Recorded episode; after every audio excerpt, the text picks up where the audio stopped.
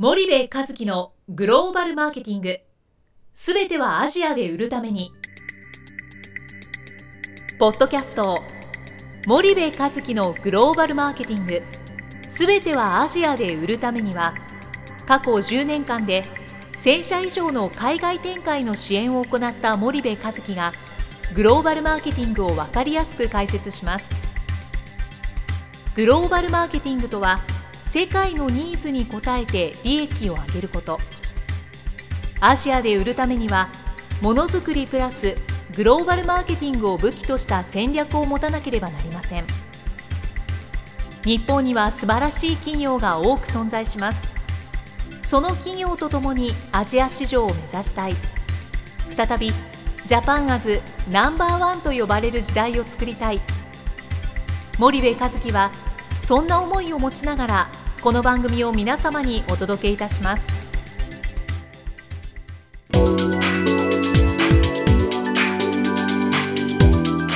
こんにちはナビゲーターの東太郎です。こんにちは森部和樹です。森さんあの前回は内山さんをお迎えして引き続き、うん今回も内山社長なんですけども、はい。内山さん、前回のあの最後の？最後のね、ええ。ワンフレーズ、今のそのアジア東南アジアへの取り組みがね、中国からの逃げなんじゃないかと。まあもちろんそうじゃないね。あの東南アジアを中国と別途でね戦略的に進めてる会社さんもあるけども、あれだけ中国っつってたのにね、そこからいきなり東南アジアってのはまあ逃げなんじゃないかみたいなフレーズがあったと思うんですけど、あれがね非常に印象に残ってましてね。なんかあの辺からもう一回ちょっと振り返れたらなと思うんですけど、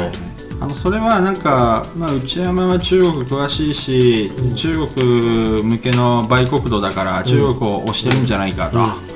まあ、そういうふうに、あのご批判を受けることもですね、まあ、よくあるんですけれども、はい。別にそういう意味はなくて、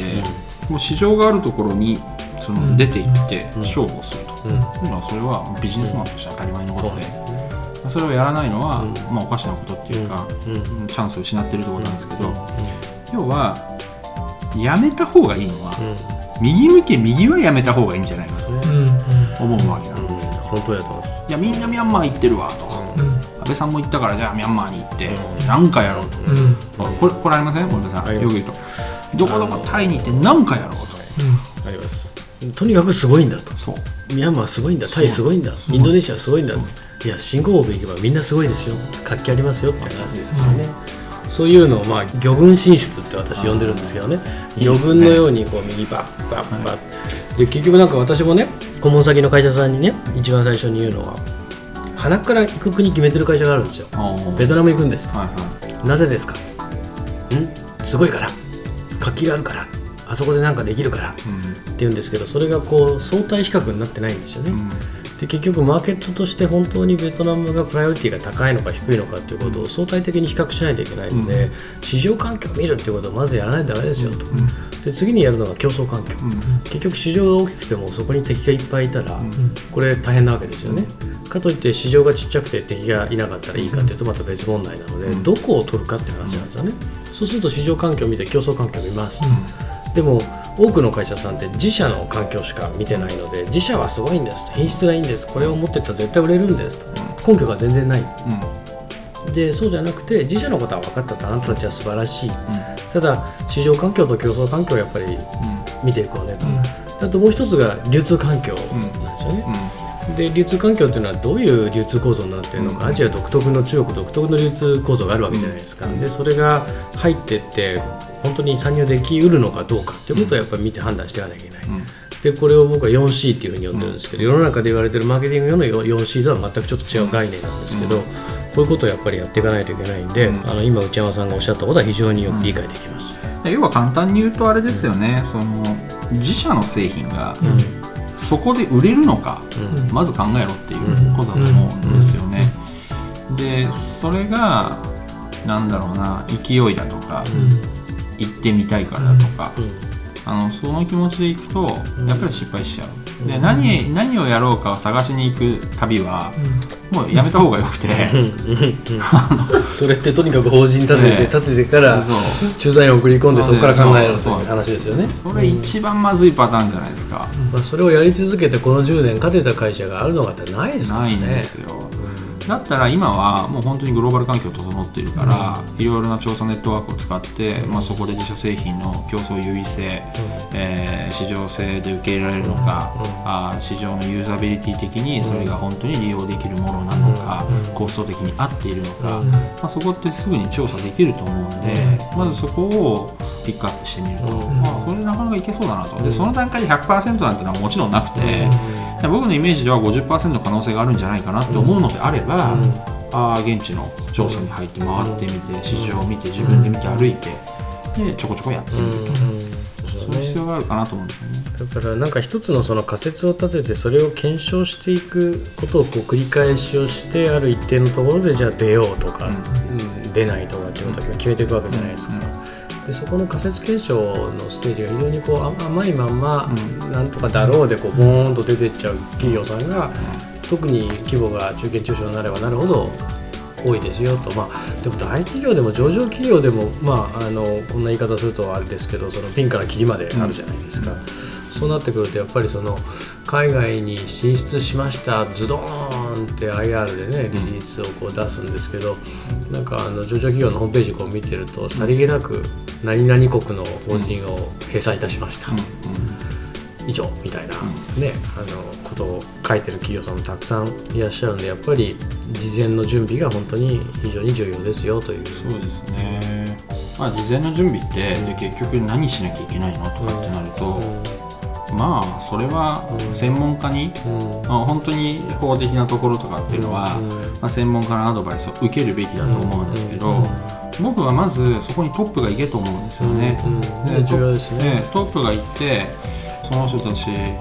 現地の人と触れ合って、ものを食べて、でまず一般的な市民の文化を知れと、いうのが必要だと思うんですよね。あの特に ASEAN を攻める時っていうのも、まあ、それが重要になってくるんじゃないかなと思っていて、中国の場合だと本当に人口が多い、まあ、よく思い返してみると世界に7人に1人ぐらいは中国人なわけですよ。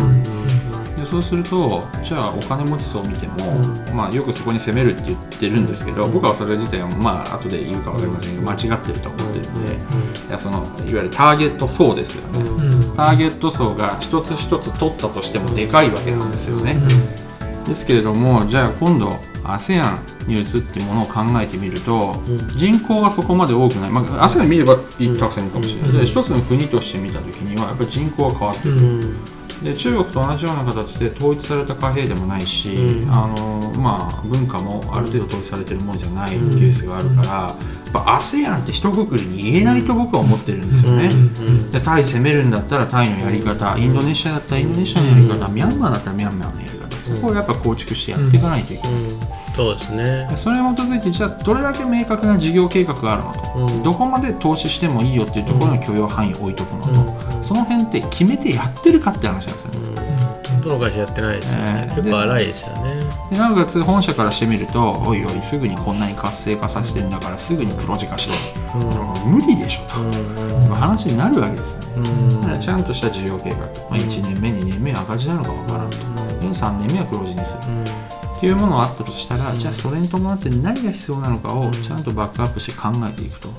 人材に関しても予想以上に人を辞めるし、採用コストめちゃくちゃ高いし、っていうのもそれも考えておく、うん、で今度人事マネジメントもじゃあ日本人を向こうに送る、うん、送ったらコスト高いなと、なるわけですよね、だからそうそれを見るときに、じゃあどういう形で本社も管理をし、現地も管理していくのか、っていうのをやっぱよく考えないと、なるほどね。もう失敗しちゃうんですかね。そうですよね。だそのトップが行くっていうことはすごく重要ですよね。まずね。これも僕もその通りだと思う。で一方でそのトップが感じるこう肌で感じるものってあるじゃないですか、えー、でこれプラスそのもっとなんていうんですかねこう広く数字でこう見ないといけないところもあって、うん、なんか肌で感じられる部分って本当に木じゃないですか、うん、一部分ですよね。だって行ける箇所っていうのは、うん、見れるものっていうのは限界があるん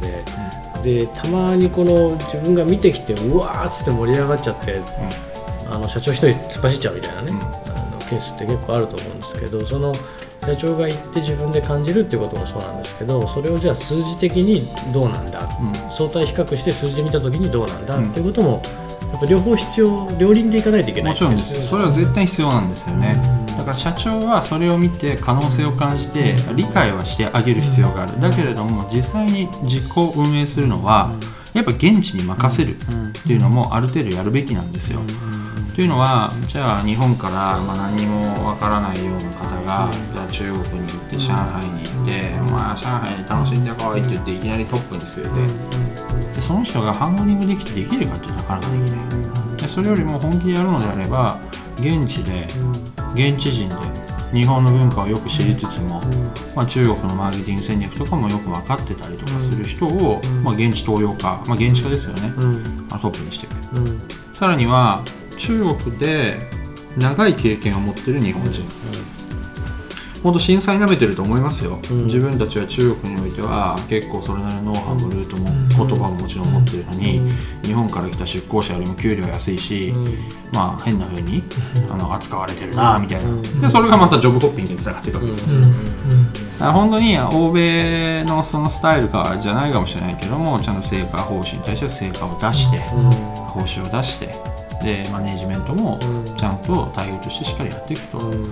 いうのやらないと外国人採用も進めていく企業って最近非常に増えてますけど、彼らがやっぱ辞めるネックって本当に年功序列制のところにうんざりして辞めていくわけですよ、自分の上司は自分のこと分かってくれんと、給料も反映されないと、お前はどうせ外国人枠だからっていうななんとなくのそのね。ありますでしょ。あれがありますもんね、だ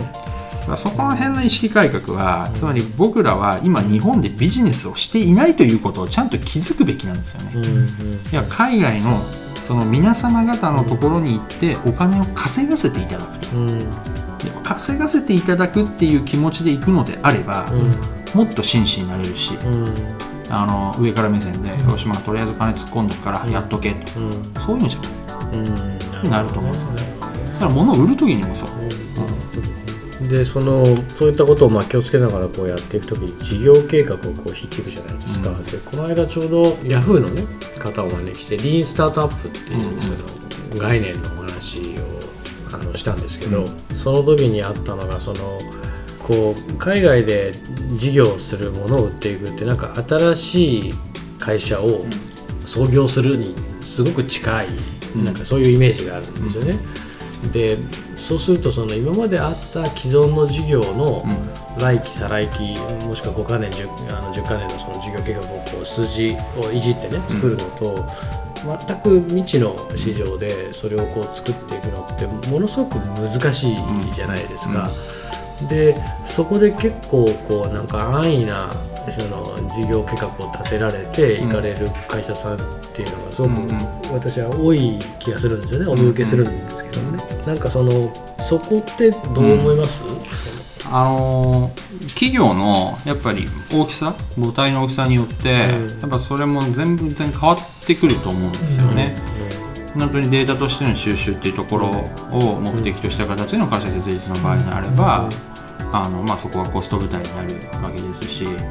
また逆に今度販売とかあの製品の開発だとかっていう話になってくるとそれまた全然思考が変わってくる話だと思うんですよ。でだからこそまずは何を明確にやるのかというところ自体を目的として定めるっていうのが必要だと思うんですよね。でよくこういう話が、うん。まあ、中国展開海外展開のお手伝いをさせていただいているとあるのは現地の企業は攻めたい。うん。ありますね。そのために、まあ、要は B2B と B2C っていう話はまた変わってくるんですけど、うんまずちょっと B2C はすごいでかい話になってくるので、うんじゃあ B2B のサービスとして提供するためにうん現地の企業に物を売っていきたいという話になるとやっぱなかなか日本企業難しいところはあると思うんですよ。それも IT 製品にしても、うん。まあいろんな製品にしてもあると思うんですがでもそこにこだわりすぎてやっていくと自社のキャッシュフローは傷むんですね。うん。だからじゃあ逆に僕は中堅中小企業ぐらいの会社さんたちが向こうに出てやるときにやっぱ意識すべきなのはどんなにうん。大変だとしてもキャッシュフローを作るっていうところだと思うので現地に攻めたくてもうん。例えばまず日系企業うんの中からあサービスを提供して例えば上海だったら日系企業数千社あるとうん。その中で10万人以上のうん日本人がいるっていういわゆる海外においても、うん。うん、日本のようなまあところがある中で、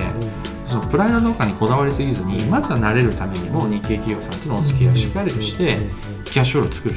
とでそのそのキャッシュフローを使ってちゃんと別のところに投資をして現地化も進めていくと。でプロダクトの変更も絶対必要になってくるので、うん。いきなり向こうのデータ合わないから、うんまあ、そのキャッシュフローを作るってことをやっぱり意識するっていうのは非常に重要かなというのを。でまたもうちょっと大きくなってきたりだとか、うん。今度この投資部隊としてビジネスをまた立ち上げると、まあいろいろ考えてやれと、うん。そういう話になってくるとまた全然変わってくるので、うん。まあそうですよね、まあ、順を追ってやっていくっていうのはまあ一つ重要なことですよね。そうですね。あとは最近案外空中戦でも行けるっていうところがあるので、まあ、あのいやなんか中国だったらもう会社すぐ作ってみたいな、中国政府の口車に乗ったようにですね、あのまあ、資本を落としていくわけですわ、うん。それはまあね海外からの外資が欲しいので、うん。彼らはだんだん会社作ってください作りやすいですよって言うけれども、抜ける時撤退する時は大変だし企業マネジメントするのすごい大変だったらまずもう出てる会社たくさんあるから、うん。自社製品が本当にいけるのかどうか、うん。空中戦で勝負しよう。まあ、販売してくれるところにちょっと頼んで売ってもらう、または B2C 展開をするんだったら現地に作るんじゃなくて、うん。今タオバオとか、うん。まあ、いろいろそういう EC サイトが発展しているので、うん。まあ、そこに一旦載せて効果を見てみるっていうのも展開としてあると思うんですよね。そうですね。まあ、出たらお金はやっぱかかりますからね、やっぱり事前に数千万単位のその準備、いわゆる下調べ、えー仮説検証のところで投資ができないとなかなかやっぱ難しいですよね。その。いや難しい。特にもうこれからもっと難しくなるというのはやっぱ為替の変動も今あるので円安ですから、うん。うんね、ちょっとやっぱり目減りしてますよね。うん。で新興国ビジネスは実は物価が安いから安く済むんじゃないかと思うけどすんごいお金かかる。そこはね誤解してるんですよ皆さん。確かに。うん、そこはねちょっと考えた方がいい、うん。で1000万持っててビジネスしようなんてその考えはやめた方が僕はいいと思ってて、あの日本人がいる限り我々の生活水準は変わらないですからねどこの国に行ってもね。逆に高いし、まあ、上海なんて本当に。僕上海この前行きまして、なんか最近上海のグルナビがなんかまあうん。一番になった日本食の店があるんですよ、刺身。マグロのうん。1枚。いくらと思います、上に乗ってるの5枚ですよ。5枚乗ってるんですよ。トロが。金箔も乗ってるんですよ。350、それでも高いですよね、うん。900元だよ。えー。すごいでしょ。5枚。1枚なんぼよって話ですよね。はい200円近い200元近い。3000円。1枚3000円から4000円。美味しかったんですか？あの その和の心がいや美味しいんですよ。ただトロをめちゃくちゃでかく切ってるんで、ああ僕ねダメ。あのー ネタほどほどのネタぐらの大きさにしてくれないとねでシャリよりだいぶこうはみ出したのはあんまりまあ、全然関係ないですけど、ええ。まああのすいません。そんなこと言こってると。れねこれねちょ実はちょっとマーケティングの関係あって、要は高くないとお金払わないっていう文化があるんですよ、これもね実際安すぎるっていうんじゃなくて、うん。付加価値が高いというふうにやるのであれば、もうあえて価格をすごい高くして展開しちゃうと、そうなんですよね。だからあのそういうところをこう狙っていくっていうのも一つですしだいかんせんだから全ては僕戦略だと思うんですよね。そのなんか難しいこと言ってるんじゃなくて、ある程度そのビジネスをする上でね誰でもそれを紙ペースに落としてるか落としてないか別にして戦略持って日本でビジネスしてるわけじゃないですか、それと同じものを中国市場であってもアジア市場であっても持ちましょうよそうですね。ただその戦略っていうのはやっぱりそのマーケットのことを前回お話しした市場環境と競争環境流通環境を知らないと立たないからそれだけはまあ最低限やるべきだろうななんていうふうには思ったりしますね。そして戦術、うん、そうですね。でそこが一番難しいですからね。術をなす。うん。あの要は戦えるうん能力、うん。パートナーあ仲間。うんでも考えておくだけじゃなくて実行に移せる、うん。本当の戦術をそこで試せる、うん。でそれも、ね。仲間を作るとっていうのは非常に重要ですよね。なるほど。ありがとうございます。じゃあ今日もお時間になりましたのでこの辺で終わりにしたいと思いますがまた次回よろしくお願いいたします。よろしくお願いします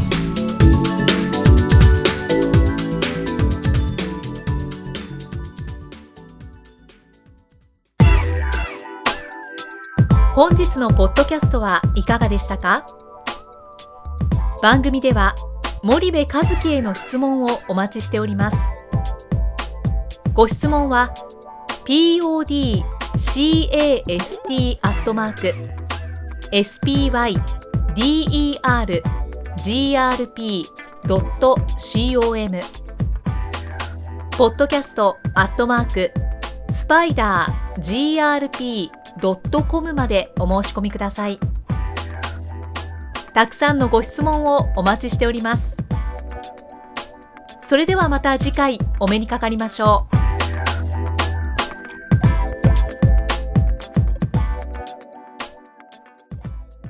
森部和樹のグローバルマーケティング。この番組はスパイダーグループの提供によりお送りしました。